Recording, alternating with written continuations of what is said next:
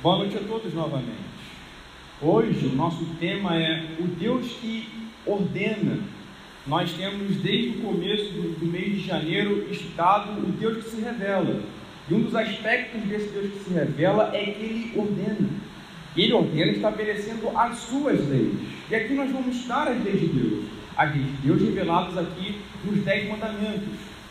A pergunta que eu faço inicialmente para você e para mim é, é a seguinte: é, por que estudar a lei de Deus?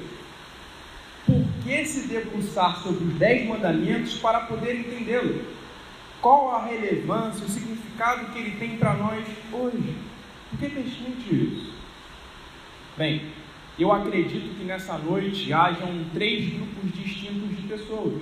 E você pode, de alguma maneira, é, se enquadrar em alguns, em alguns deles. Eu acredito que hoje aqui há um grupo que, ou, ou, uma parcela de vocês, que acredita que tem as suas próprias regras, que tem as suas próprias leis. Por que se submeter a alguma lei externa? Se eu faço as minhas regras, eu sou o senhor do meu destino e determino como eu vou viver.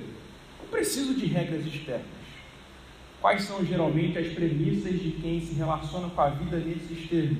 É basicamente o seguinte: eu não tenho quem me comande, eu não tenho quem estabeleça regras para mim. Então eu vivo como eu quero, com a sua suposta liberdade. O segundo grupo que nós podemos considerar hoje aqui são pessoas que têm uma grande estima pela lei de Deus. Não vai ouvir os dez mandamentos e ficar indiferente a ele. Pelo contrário, vai considerá-lo muito. Vai considerá-lo muito mesmo. Talvez a sua consideração pela lei de Deus seja a seguinte: olha só, eu preciso obedecer estes mandamentos e essas leis, porque se eu não obedecê-los, Deus não vai me aceitar. Qual é a base e o fundamento, então, da sua aceitação diante de Deus? A sua possível obediência aos mandamentos e às leis de Deus. Qual é a premissa desse segundo grupo? Eu obedeço a Deus. Ando de acordo com os seus mandamentos, portanto, sou aceito. Percebe a diferença? Um terceiro grupo aqui hoje é um grupo bem-aventurado. É um grupo que pensa da seguinte forma: eu sou aceito pela graça de Deus. Deus me resgatou do império das trevas, eu não estou mais sob condenação. Por isso eu creio que devo obedecer. Qual é a premissa deste terceiro grupo? Eu sou aceito por Deus pela graça mediante a fé, portanto eu obedeço. Percebe a diferença?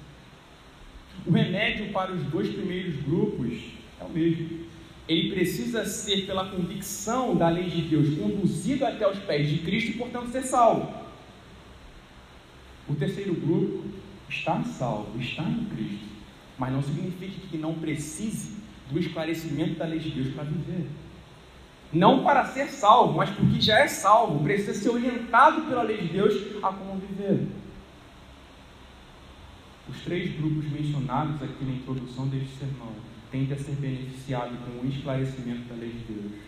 Portanto, se você acredita que não precisa de regras, atente-se, por favor. Porque prestar atenção no que será dito é necessário para a sua alma. Você que crê que a obediência às regras vai te condicionar a possibilidade de salvação, também está em perigo. E você que já está salvo em Cristo e, portanto, aceito, Entenda melhor a lei de Deus. Compreenda melhor seus mandamentos. Para que assim possa viver do modo que o Senhor, que, que, que agrade ao Senhor. O livro de Êxodo tem três grandes cenários. O primeiro cenário do livro de Êxodo está lá no comecinho dele, ou lá para o capítulo 12 de Êxodo, que fala acerca da libertação que Deus faz com o povo de Israel, tirando ele da opressão do Egito, da escravidão do Egito, e levando ele para uma terra boa, no qual ele não vai ser mais escravo. Esse é o primeiro grande cenário e o tema central aqui de, de, Êxodo. O segundo grande cenário é esse aqui do qual nós estamos presentes agora, que é o momento onde Deus proclama as suas leis, as suas vontades para que o seu povo obedeça. E esse momento é tão crucial em todo o Antigo e Novo Testamento, que é a primeira vez em toda a Bíblia que Deus declara as suas leis. É aqui em Êxodo capítulo 20. E o terceiro grande momento é a construção do tabernáculo lá para o final do livro. Nós estamos nesse segundo momento, onde Deus está declarando a sua lei pela primeira vez em todo o Antigo Testamento. Nós, a fim de que sejamos orientados corretamente na leitura do Antigo Testamento, precisamos entender os dez mandamentos. porque mais para frente, em todo momento, os profetas é, e os livros históricos sempre vão recorrer é, a esse momento crucial e marcante aqui do livro de Êxodo no Antigo Testamento. Hoje nós teremos dois momentos de reflexão e disposição. O primeiro momento, nós vamos pensar em termos é, do caráter do Deus que ordena. Então, nós vamos ver a natureza de Deus com base nesse, nesses dez mandamentos, ou no pano de fundo aqui geral da coisa.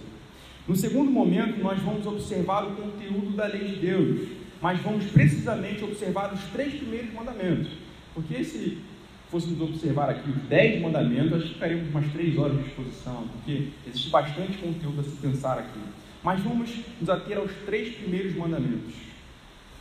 Vamos então para o nosso primeiro momento, que é sobre a revelação do caráter de Deus que ordena. O contexto dessa passagem de Êxodo 20 não começa aqui em Êxodo 20, mas ele vem desde o capítulo 19 e ele se conclui no final do capítulo 20 de Êxodo.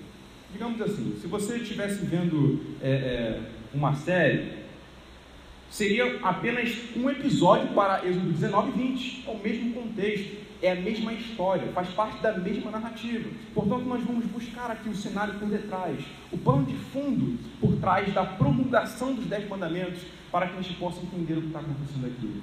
E o interessante é que lá para o final do livro de Êxodo, no capítulo 20 de Êxodo, é, melhor dizendo, Moisés vai deixar claro como essas duas narrativas, ou seja, essa única narrativa se conecta do capítulo 19 e do capítulo 20, o que nós vamos buscar aqui o nosso primeiro ponto.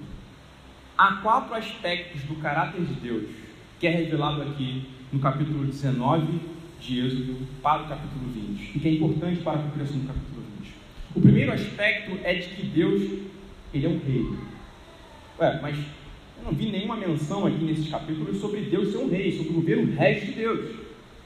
Bem, se a gente observar aqui a estrutura do discurso de Deus, e eu vou falar para vocês esse discurso de Deus aqui em Êxodo 20 já, mas observarmos a estrutura do discurso de Deus, ele é basicamente a estrutura de como reis daquele período, ou suceranos daquele período, estabeleciam um pacto ou uma aliança com o povo.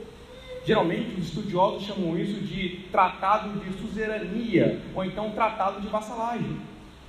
A manifestação da lei de Deus aqui em Êxodo 20 está dentro dessa conjuntura, desse formato de tratado de vassalagem desse tratado de suzerania. O que, era esse tratado? É justamente como já foi dito aqui, eram reis declarando basicamente as condições e o conteúdo da sua aliança com o povo que estava sob o governo deles. Então, o formato dessas leis aqui já tem algo nos comunicar: que Deus é um rei e não um rei qualquer. Não é aquele tipo de rei do qual você pode flexibilizar a obediência às suas leis e sua vontade. Pelo contrário, é um rei de leis e vontades inflexíveis, dos quais devemos é, é, obedecer sem argumentar. É um rei soberano, que tem autoridade última sobre todas as coisas. Então, a estrutura do texto, a estrutura do discurso divino tende a dizer o seguinte: Israel, vocês que ouvem agora os meus mandamentos, eu sou o rei de vocês. Estamos diante do discurso de um rei. Um rei que estabelece sua vontade, inflexível com ela. O segundo aspecto que a lei aqui tem que revelar para nós, e que é importantíssimo nós compreendermos, é que se trata de um Deus salvador, aquele que está aqui é, estabelecendo as suas leis, está estabelecendo num contexto de salvação. Se vocês observarem o capítulo 19 de, de Êxodo, que é o capítulo do contexto aqui geral da coisa, no versículo 4, versículo 4 ao verso 6, olha o que é dito aqui.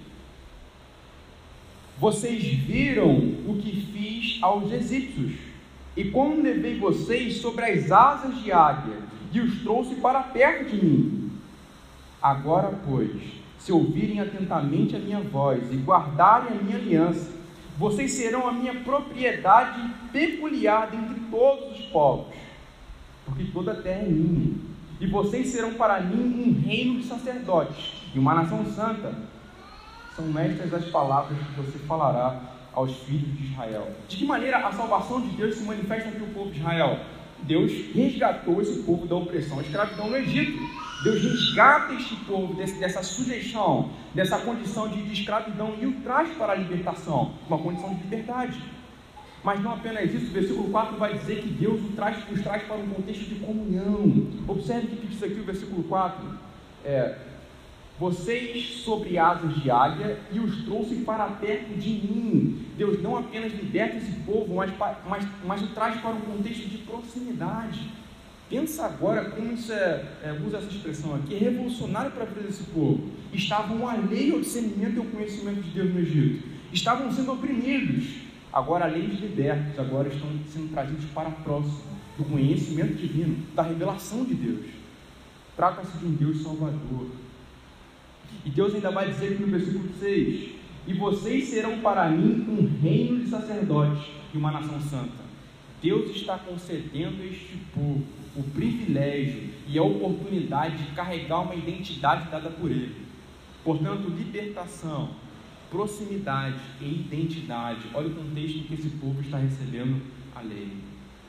Olha o contexto que eles estão recebendo a lei: libertação, proximidade e identidade. Este grande privilégio aqui. Basicamente, Israel seria o meio pelo qual as demais nações conheceriam o Senhor. Isso é grandioso aqui. Portanto, um Deus de graça, um Deus de salvação. Um terceiro aspecto a se considerar, e eu peço atenção de vocês nesse aspecto aqui em particular, é que se trata de um Deus santo. Existe um cenário dramático acontecendo aqui em Êxodo capítulo 19. Existe um cenário que deixou todo o povo de Israel temeroso aqui no momento em que estava diante dele. Observe aqui o que acontece no capítulo 19, ainda, versículo 10 ao verso 13. E o Senhor disse a Moisés: Vá ao povo e consagre-o no dia de hoje e amanhã, que eles lavem suas roupas e estejam prontos para o terceiro dia, porque no terceiro dia o Senhor, à vista de todo o povo, descerá sobre o monte Sinai. Marque ao redor do monte limites para o povo, dizendo: Tomem cuidado para não subir o monte, nem tocar a sua extremidade. Todo aquele que, tomar, que tocar o monte será morto. Mão nenhuma tocará nele. Se o fizer, será apedrejado ou flechado. Quer seja animal, quer seja homem, não viverá quando soar longamente a trombeta, então subirá o monte. Isso aqui é Deus dando instruções a Moisés em como o povo de Israel iria se aproximar dele diante da proclamação da boca do próprio Deus acerca da lei. O povo tinha que se, tinha que se, se consagrar, ou seja, tinha que se lavar meio, fazer purificações. Eles não poderiam estar na presença de Deus de qualquer modo, ou seria muito ruim para eles. E depois a narrativa vai dizer para nós de que eles não podiam tocar no monte sobre o qual Deus ia descer. Deus ia manifestar a sua presença naquele monte e o povo não poderia nem sequer se, se aproximar. Estava demarcado ali para que o povo não pudesse se aproximar. Tente imaginar isso. O que, que esse cenário quer passar para a gente? De que Deus é um Deus santo. De que a partir do momento que a presença de Deus é manifesta ali naquele monte, aquele monte se torna, se torna um lugar sacro naquele momento, um lugar sagrado de modo que aqueles que, que estão ali não poderiam tocar nele. Dizer que Deus é santo, afirmar que Deus é santo, significa dizer que Ele é extremamente ou eternamente, inteiramente distinguido de nós. Primeiro, Deus não é criatura, Deus é criador, é Senhor sobre todas as coisas. Ele não é parte da natureza, ele é transcendente, está acima de tudo isso. Além do mais, Deus não compactua com a nossa corrupção. Nós somos pecadores, nós temos impurezas, fazemos diversas coisas que não agradam a Deus. Mas em Deus não há impureza, não há mácula, não há profanação nenhuma. Por isso aquele povo não poderia se aproximar, porque era impuro, porque era pecador. E Deus, o Deus Santo, elevado. Então, esse é o terceiro aspecto do caráter de Deus que está sendo manifesto aqui. O quarto aspecto está no versículo 16 ao versículo 20. Observe o que está acontecendo aqui. Ao, amanhe... ao amanhecer do terceiro dia, houve trovões e relâmpagos. Imagina essa cena. Uma espessa nuvem cobriu o monte e ouviu-se um forte som de trombeta, de maneira que todo o povo que estava no arraial tremeu de medo. E Moisés levou o povo para fora do arraial, do arraial ao encontro de Deus, e puseram-se ao pé do monte. Todo o monte Sinai fumegava, porque o Senhor havia descido sobre ele em fogo. A fumaça subia como fumaça de uma fornalha, e todo o monte tremia com violência. Linguagem extremamente forte aqui. O que está acontecendo aqui, geralmente teólogos chamam de teofania. O Deus da Bíblia é um Deus invisível. No entanto, nessas manifestações aqui, Deus está se valendo até mesmo de elementos da natureza para manifestar o poder da sua presença. Observe a força da linguagem, elementos como o, o, o fogo, o vento, trombeta, um som forte acontecendo aqui, o monte tremia com violência. Deus está manifestando o poder da sua presença entre o povo. O que, que esse quarto aspecto do caráter de Deus quer denotar para a gente? De que Ele é um Deus cheio de majestade e glória. Um Deus cheio de poder, majestade e glória. Que está manifestando a sua presença de modo que o povo aqui treme. E treme mesmo. O povo fica apavorado. Por que é importante ressaltar esse pano de fundo? Em primeiro lugar, por que é importante? Porque o momento onde essas palavras são ditas, eu sou o Senhor seu Deus, que o tirei da terra do Egito, da casa da servidão, e assim se segue os dez mandamentos, é nesse contexto aqui. Enquanto Deus pronuncia essas palavras, existe essa aterrorizante visão diante do povo de Israel e uma manifestação majestosa, gloriosa e poderosa da presença de Deus. O povo está cheio de temor enquanto isso é proclamado. E verdades acerca do caráter de Deus está acontecendo também.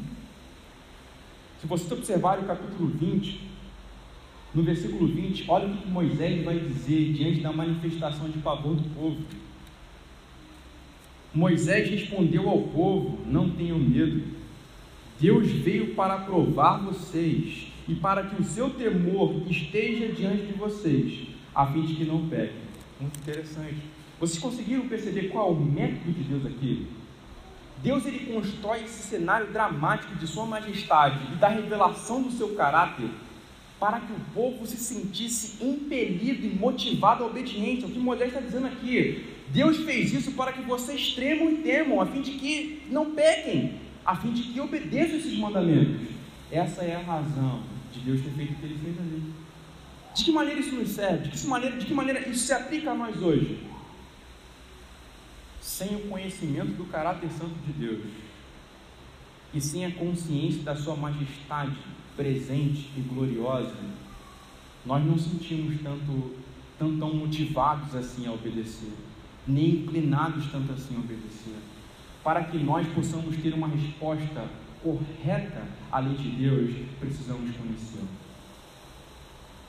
A obediência as leis e mandamentos de Deus vêm da realidade de conhecer a Deus, conhecer as virtudes do seu caráter e conhecer também a grandeza da sua majestade.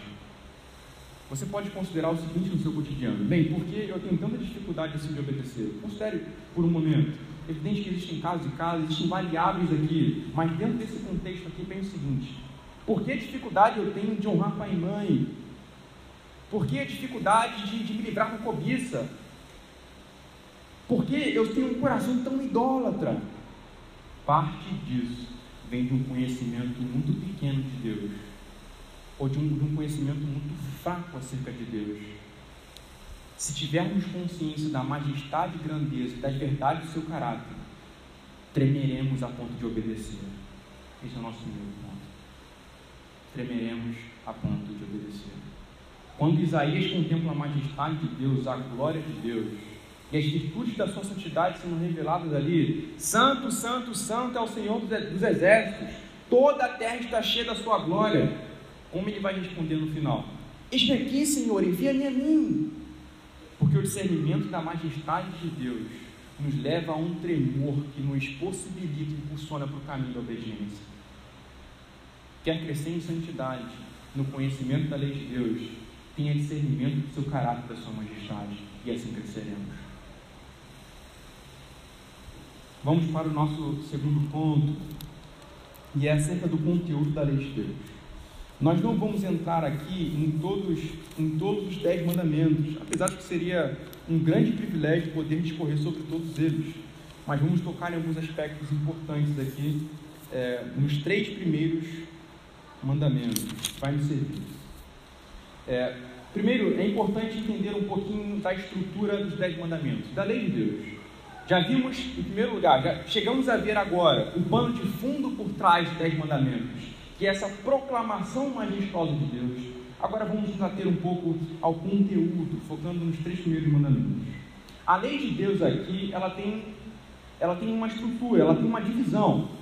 A primeira parte dos dez mandamentos se segue do mandamento de número um até o quarto mandamento, que vai aqui do não ter outros deuses até a guarda do Shabat, a guarda do, do dia do Senhor, aqui no versículo de número 8.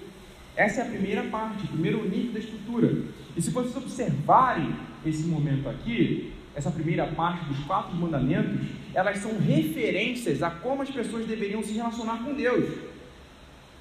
A primeira parte da lei de Deus, portanto, é sobre honrar a Deus e se relacionar com Ele.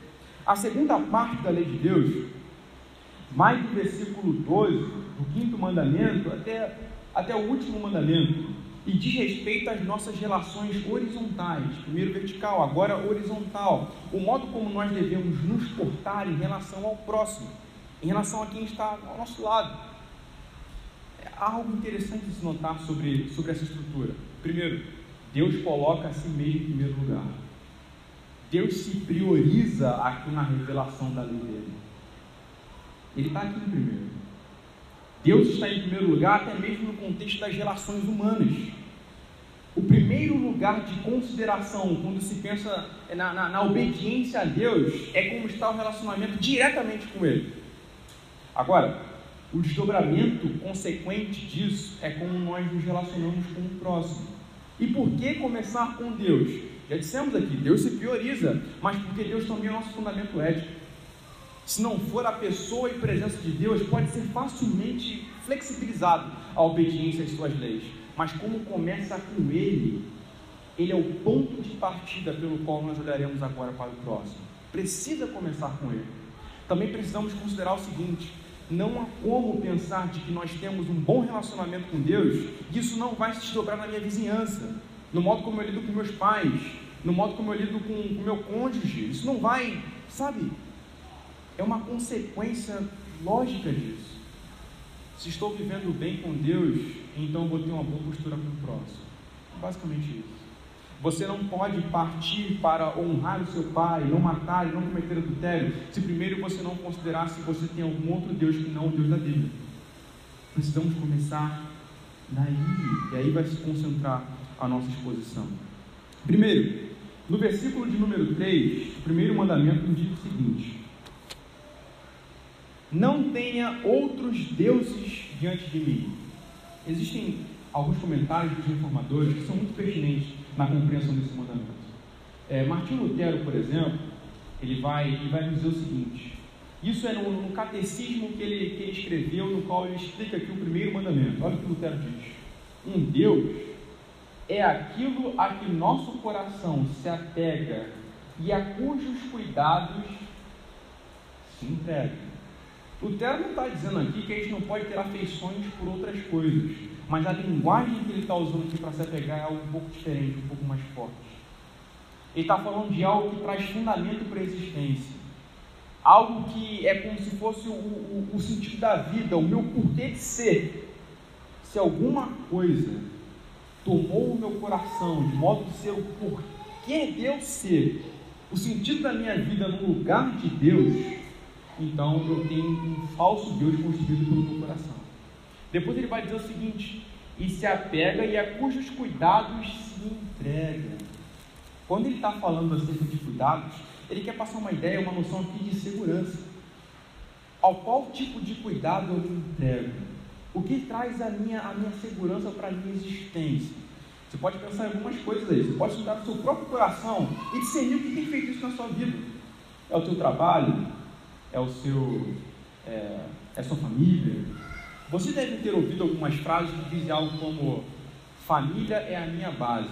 Já viram coisas assim? Isso é basicamente uma tentativa de se entregar aos cuidados da sua família. Se minha família acabar, eu não sou nada, acabou para mim também a vida. Ou eu estou na minha família, ou então, como é que eu vou, como é que eu vou me sustentar, como é que eu vou viver? Você tem conflitos poderosos assim com o seu futuro, quando você pensa na sua vocação, quando ela não está andando muito bem? Se você entra num conflito com o seu futuro, quando pensa que talvez a sua segurança financeira não vai estar muito legal, é porque isso está assumindo lugar de divindade na sua vida. Você está entregando os seus cuidados da sua existência a essas coisas. Ao que isso pode te dar. Pense em outras coisas também. Você será menos feliz no futuro, não tendo isso ou não tendo aquilo. Aonde você está entregando depositando a sua felicidade, a sua razão de ser feliz. Isso é um tópico que nós tocamos poucas vezes. Mas aonde você coloca a sua felicidade? é uma pessoa, é uma circunstância, é a sua família, como já mencionamos. Se nosso coração está entregue a algum tipo de felicidade que não é o próprio Deus, então nós temos um falso Deus que ocupou esse lugar. A frase de João Calvino, um pouco na direção também do Lutero, nos serve aqui. Esse mandamento nos proíbe de depositar em outro a nossa confiança, a qual deve estar posta totalmente nele, ou transferir a outro o crédito devido tão somente a ele, por qualquer bem, por qualquer virtude. Quando Calvino fala de confiança aqui, novamente, ele não está falando de você confiar um segredo a alguém, ou de você criar a expectativa de que aquela pessoa vai te devolver algo em determinado momento, da, daquela forma ali. Existem pessoas confiáveis. Não é essa a ideia que Calvino quer transmitir mas ele está falando de transmitir a confiança da, da vida. Pensa, por exemplo, nos livros de Salmos. O livro de Salmos vai dizer que Deus é o nosso baluarte, Deus é a nossa torre forte. Quando alguma coisa se torna essa torre forte e o nosso baluarte, que não é Deus, o nosso fundamento de segurança, então temos um falso Deus. Seriam as circunstâncias? Em determinados momentos da nossa vida, algumas circunstâncias nos deixam seguros. Mas quando aparecem outras circunstâncias adversas, não nos sentimos seguros. Beleza, onde está o seu Deus? É na circunstância. Aquela circunstância para você foi basicamente o motor de onde você depositava a sua confiança. Meus queridos, ainda que a figueira não floresça, ainda que não haja fruto na vide, o produto da oliveira minta, onde está a alegria e a confiança do profeta? É em Deus. Isso nos mostra que é possível passar por dificuldades estando com o coração firme em Deus, firme em Deus. E quando é que isso acontece em nossas vidas? Quando o Deus da Bíblia é o nosso Deus. Então ficaremos firmes. Queridos, vocês vão enfrentar muitas coisas, seja nos próximos dias, meses e anos coisas difíceis mesmo, circunstâncias adversas, coisas que você não esperava nem sequer imaginava. Pode ser que aconteça. E aqui eu não estou querendo ser o profeta do caos, mas que o Deus da Bíblia seja o seu Deus. E assim como Ele é firme, você ficará também. Você passará por circunstâncias onde a alegria não vai estar ali tão próximo, tão fácil de ser alcançada. Pode ser diversas coisas. Pense às vezes até mesmo naquelas circunstâncias que você acha as piores possíveis. Mas se o Deus da Bíblia for o nosso Deus, você vai dizer: Eu me alegrarei. Porque eu tenho existência em Deus, eu tenho sustento em Deus e tenho redenção nesse Deus também. Essas coisas nos servem de, de avaliação do nosso coração. Quem é o nosso Deus? Quem é o nosso Deus? O segundo, o segundo mandamento no versículo 4 vai dizer: Não faça para você imagem de escultura, nem semelhança alguma do que há em cima no céu, nem embaixo na terra, nem nas águas debaixo da terra. Não adore essas coisas, nem preste culto a elas, porque eu, o Senhor seu Deus, sou Deus zeloso, que visita a iniquidade dos pais e dos filhos até a terceira e quarta geração. Vamos parar por aqui e analisar esse texto. Quando o texto está falando sobre não fazer imagens, sim, a ideia que o texto quer nos passar é sobre fazer imagem de escultura mesmo. Mas não significa que o significado se recusa a isso. Mas também é isso. No contexto aqui do, do, do povo de Israel, é, é, contextos animistas que viam algum tipo de, de, de espiritualidade na natureza ou em objetos inanimados, levavam por vezes tanto o povo de Israel, mas principalmente as nações vizinhas, a fazer de objetos sendo de culto. Um objeto para, para, para cultuar. E por vezes eles talhavam isso, se prostravam e adoravam. Israel também, as outras nações, mas principalmente Israel, poderia correr o risco de fazer imagens até em relação ao próprio Deus de Israel aqui. Observe o que o texto vai dizer. E aqui eu estou falando a imagens para culto. O texto vai dizer o seguinte: Não adore essas coisas, nem preste a culto a elas, porque eu sou teu seu Deus. Mas um pouquinho antes o texto vai dizer: Nem embaixo na terra, perdão, o que é em cima no céu, nem embaixo na terra. Ou seja, Israel poderia pegar coisas que estavam no, no, no plano céus, seja anjos, seja a própria divindade, fazer imagens para se prostrar e adorar. Ok, nós entendemos essa dimensão. Eu, particularmente, não creio que esse seja o seu e o meu problema. Acredito que vocês não façam imagens aqui para, para é, adorar e se prostrar diante delas. Claro, se houver alguém aqui que seja candomblessista ou algo assim, sim, faz uso de imagens para adorar. Ou algo assim, a sua religião tem essa dimensão. E é pecado de acordo com a lei de Deus. Mas é bem possível que nós, ainda que nós estejamos uma talhando uma imagem de Deus com as mãos, estejamos fazendo uma falsa imagem de Deus. E como isso pode estar acontecendo em nossas vidas? Quando nós fazemos ou criamos um falso conceito de Deus, estamos fazendo uma falsa imagem da divindade. Pegaram isso? Quando fazemos ou formulamos seja no nosso entendimento um falso conhecimento de Deus ou um falso conceito de Deus, estamos fazendo falsas imagens acerca de Deus. Eu quero dar alguns exemplos para vocês. Pense na teologia da prosperidade. Qual era a ideia da teologia da prosperidade? Eu determino e Deus obedece, Ele faz. Ou então eu posso barganhar com esse Deus. Eu vou dar para esse Deus e Ele vai me devolver em dobro, em triplo, seja lá o que for. Esse é um falso conceito de Deus, uma falsa imagem de Deus com o nome do Deus da Bíblia. Percebe isso? Ou então, existem algumas teologias, como a teologia da libertação, por exemplo, talvez alguns de vocês já conheçam. O que seria a teologia da libertação? Ela crê que a redenção de Deus através de Jesus não é tirar as pessoas do inferno, libertá-las da condenação e trazê-las para a vida eterna mas é trazer redenção social para os pobres, os pobres deixarem de ser pobres, e havia assim igualdade social. Essa era a ideia da teologia da libertação, e faziam isso em nome de Deus, em nome de Jesus. Um falso conceito de Deus, portanto, uma falsa imagem de Deus. Talvez você aqui não fleche nem com a teologia da libertação, nem com a teologia da prosperidade, mas não significa que não tenha um problema de fazer uma falsa imagem de Deus. Existe algo do caráter de Deus que você tem de ocultar na sua mente ou no seu coração? Lembro certa vez ter conversado com, com algumas pessoas que tinham um grande problema em pensar no Deus da Bíblia como um Deus que se ira. Eu não posso conceber na, na minha mente a ideia de um Deus que, que se ira. Ou então pensar num Deus que é onipotente, tem tudo em seu domínio. Beleza, mas como é que o mal está presente no mundo? Eu não posso tolerar um Deus todo-poderoso que permite que o mal esteja no mundo.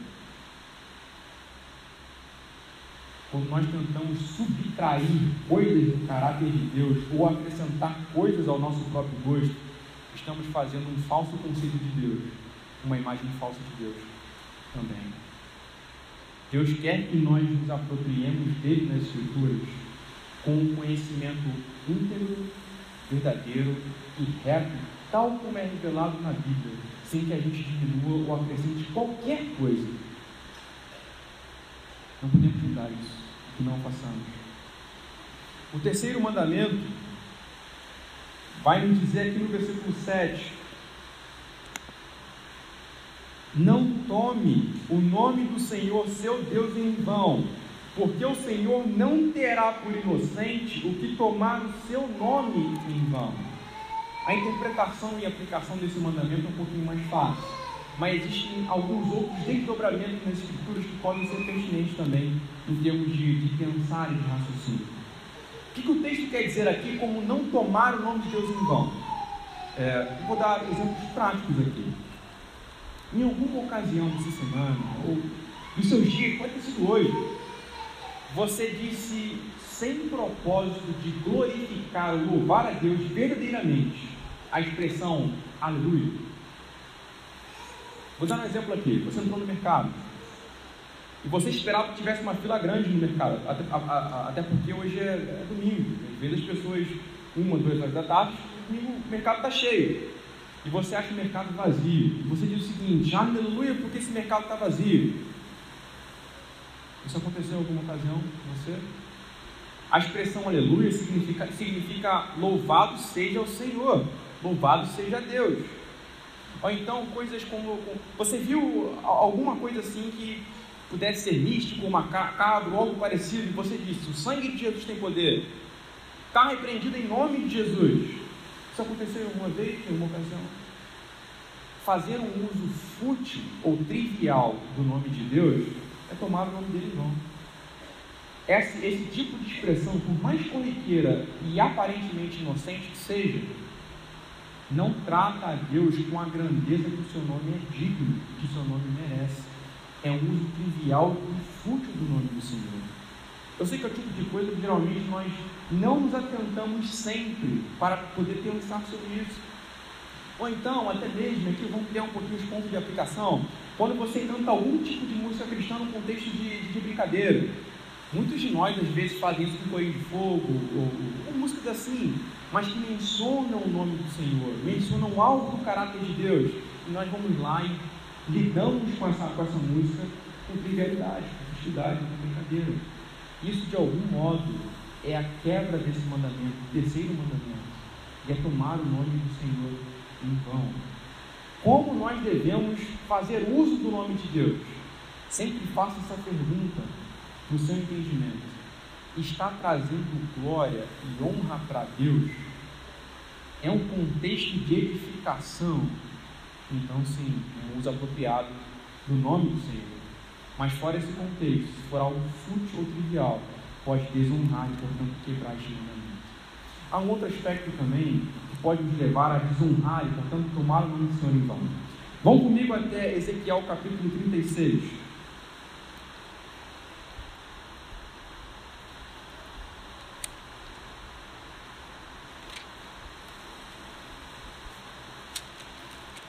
Versículo 20 de Ezequiel, capítulo 36.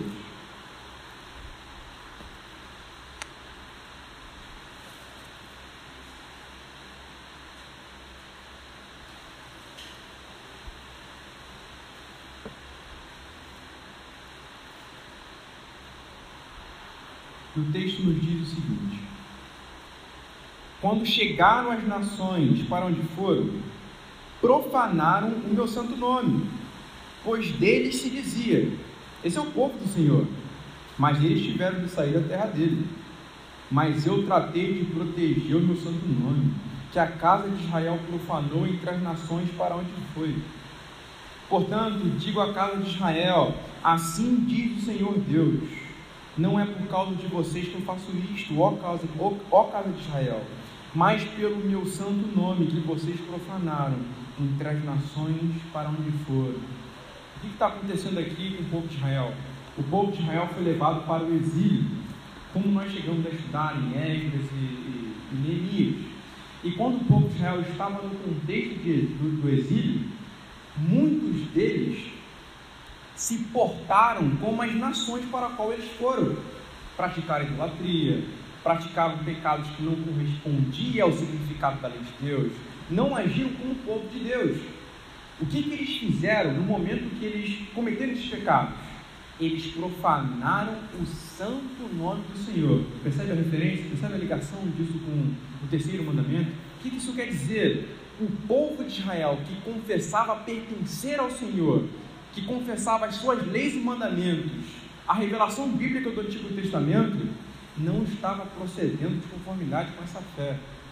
E isso seria profanar o santo nome do Senhor. Se nós confessamos uma fé da qual não procedemos de acordo com ela, quebramos o terceiro mandamento. se nós confessamos ser cristãos, que estão em Cristo, foram salvos por Cristo, mas não vivemos em santidade, não procedemos como o Senhor quer, de acordo com a aliança que Ele fez conosco, nós tomamos o nome do Senhor em vão e profanamos esse mandamento. Como podemos honrar o terceiro mandamento? Vivendo de acordo com aquilo que confessamos. Usando a linguagem de Paulo lá em Tito, Tito capítulo 1 e capítulo 2, é ornando a doutrina cristã com a nossa prática cotidiana. Ou seja, é viver de tal forma a fé cristã, de forma de trazer beleza para a fé.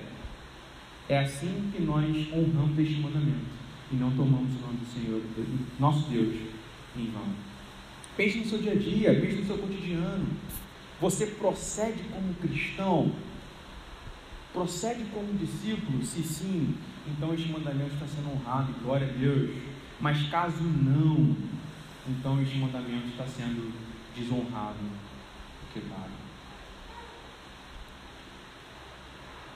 Partindo para o final, eu gostaria de fazer uma pergunta a vocês. Vocês se veem quebrando esses mandamentos?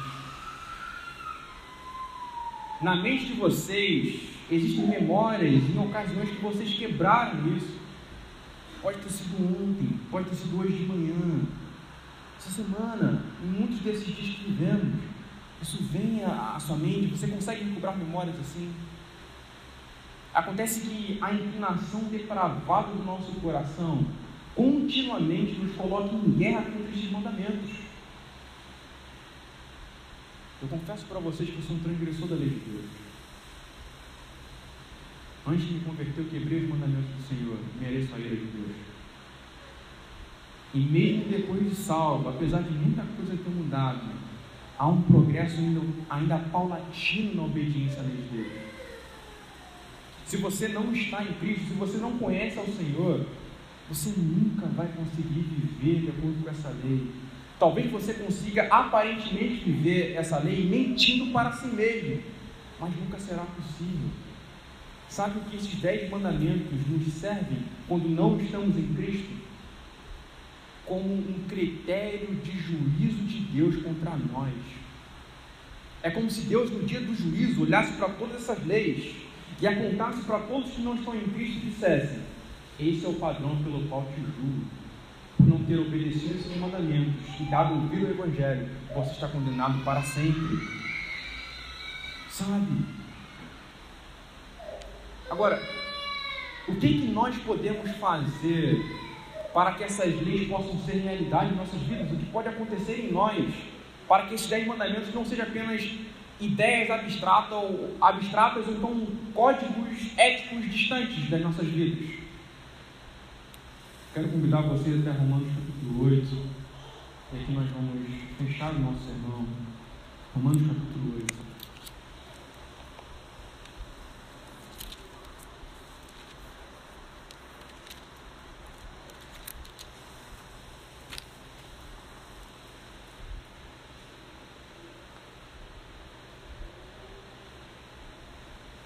Vamos ler do versículo 1 ao verso 7.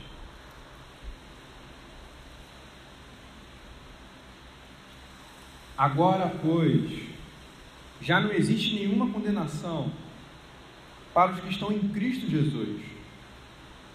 Porque a lei do Espírito da vida em Cristo Jesus livrou você da lei do pecado e da morte. Porque aquilo que a lei não podia fazer por causa da fraqueza da carne, isso Deus fez, enviando o seu próprio filho em semelhança de carne pecaminosa, e no que diz respeito ao pecado. E assim Deus condenou o pecado na carne, a fim de que a exigência da lei se cumprisse em nós, que não vivemos segundo a carne, mas segundo o Espírito. Os que vivem segundo a carne se inclinam para as coisas da carne, mas os que vivem segundo o Espírito se inclinam para as coisas do Espírito pois a inclinação da carne é morte, mas a do espírito é vida e paz. Porque a inclinação da carne é inimizade contra Deus, pois não está sujeita à lei de Deus, nem mesmo pode estar. Onde em nossas vidas essa lei dos dez mandamentos pode encontrar substância. O texto de Romanos 8 vai mencionar aqui para nós de que a fraqueza da carne não nos possibilita obedecer à lei de Deus e, portanto, é, é, ser aceitáveis diante de Deus através da nossa obediência. A nossa inclinação pecaminosa milita contra a lei de Deus. Mas o que Paulo vai dizer aqui é que diante da nossa perdição e necessidade de redenção, por não conseguirmos seguir o padrão de Deus, Deus envia Jesus. E Jesus vive de acordo com os dez mandamentos de forma irrepreensível. Todos os dez mandamentos Cristo cumpriu em si mesmo perfeitamente, sem, cumprir, sem descumprir nada. Ele obedeceu perfeitamente a lei de Deus. Para que no descumprimento do padrão da lei de Deus, Cristo agora seja o nosso padrão de salvação. O que eu quero dizer com isso? Na nossa impossibilidade de obedecer à lei de Deus, Jesus Cristo cumpre em nosso lugar ele anda de conformidade com, com a lei de Deus, e mediante a fé nele, a sua obediência nos é imputada com nosso crédito, como nós tivéssemos feito. Se nos submetermos a Jesus Cristo, todos os nossos fracassos de descumprir a lei de Deus não será levado em conta por Deus. Pelo contrário, Ele não vai considerar os nossos fracassos, mas a vitória de Jesus em cumprir e obedecer. Essa é a realidade da redenção.